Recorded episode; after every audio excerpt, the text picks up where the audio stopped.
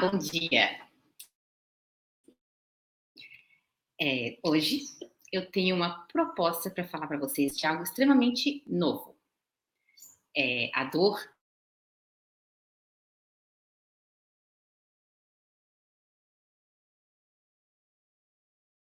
é um assunto antigo, então, humanidade, mas a pesquisa e as observações clínicas falam. No dia 14 de março, nessa segunda-feira, a Associação Internacional para o Estudo da Dor, ela divulga né, e declara esse como o dia é, da dor funcional. Mas o que seria uma dor funcional?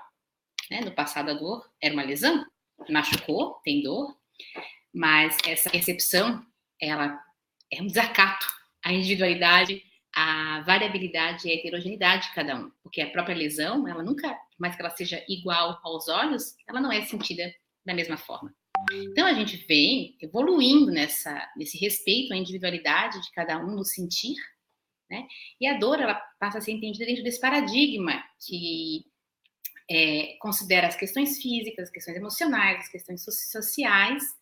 E por mais que a dor, uma dor persistente, ela possa estar ligada a uma doença, a uma comorbidade, né? A pessoa também pode ter uma depressão, tristeza, ansiedade ligada a essa dor. Isso não é regra. Mas o que parece ser é que a dor, ela está sempre associada a uma perda da qualidade de vida e a uma perda da funcionalidade, do quanto a gente consegue fazer e produzir no nosso dia, essa capacidade e até na nossa autonomia.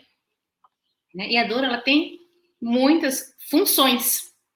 Então, a gente sabe que a gente é uma espécie que a dor nos protegeu, ela nos garante uma sobrevida, uma sobrevivência, né? Ela nos coloca em padrões de proteção, é, para não nos colocarmos em riscos e podermos viver mais e melhor.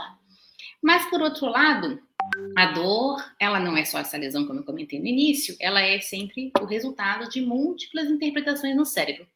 Então, por exemplo, eu posso estar aqui conversando com vocês e eu dou uma batida na mesa, sinto a dor, eu olho, doeu, o meu cérebro interpreta, é, realmente, você foi estabanada, Juliana, você bateu ali, tem um móvel, toma cuidado, e essa, essa memória da dor ela é registrada num cantinho que dá pouca informação. Eu não preciso mudar a minha conversa, mudar o que eu estou fazendo para me proteger, porque foi a conclusão, o julgamento da atitude foi é, uma, uma desatenção minha no espaço.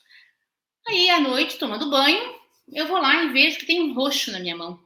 E eu lembro vagamente, quando, durante o dia, em algum momento, eu estava falando com alguém e eu esbarrei a mão e eu lembro que eu bati mas eu não consigo lembrar mais do que isso, porque o nosso cérebro, com a minha individualidade, com o ambiente onde ele estava, ele decidiu que aquilo ali não era algo tão importante para ficar registrado, porque foi estabanado, resolveu o problema, a vida segue. Na, no dia a dia da clínica de dor, a gente encontra justamente o contrário dessa situação que eu acabei de explicar do meu roxo à noite, que eu não sei bem de onde veio.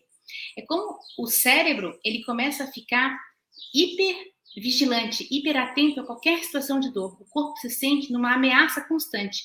Então, qualquer coisinha que vem, julgado aos olhos do outro, é motivo de dar uma dor incapacitante, uma dor que compromete a funcionalidade, a dor funcional.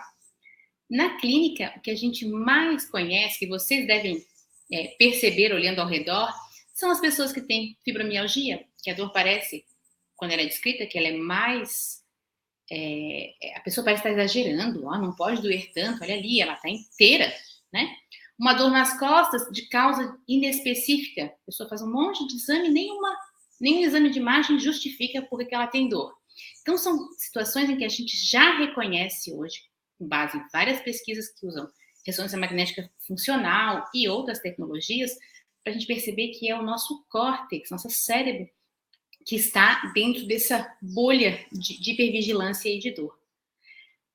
Mas a dor funcional, ela é mais fácil e ela é mais pesquisada na, na, nas pesquisas e no dia a dia, nesses contextos que eu acabei de escrever para vocês, a dor nas costas, a dor na fibromialgia.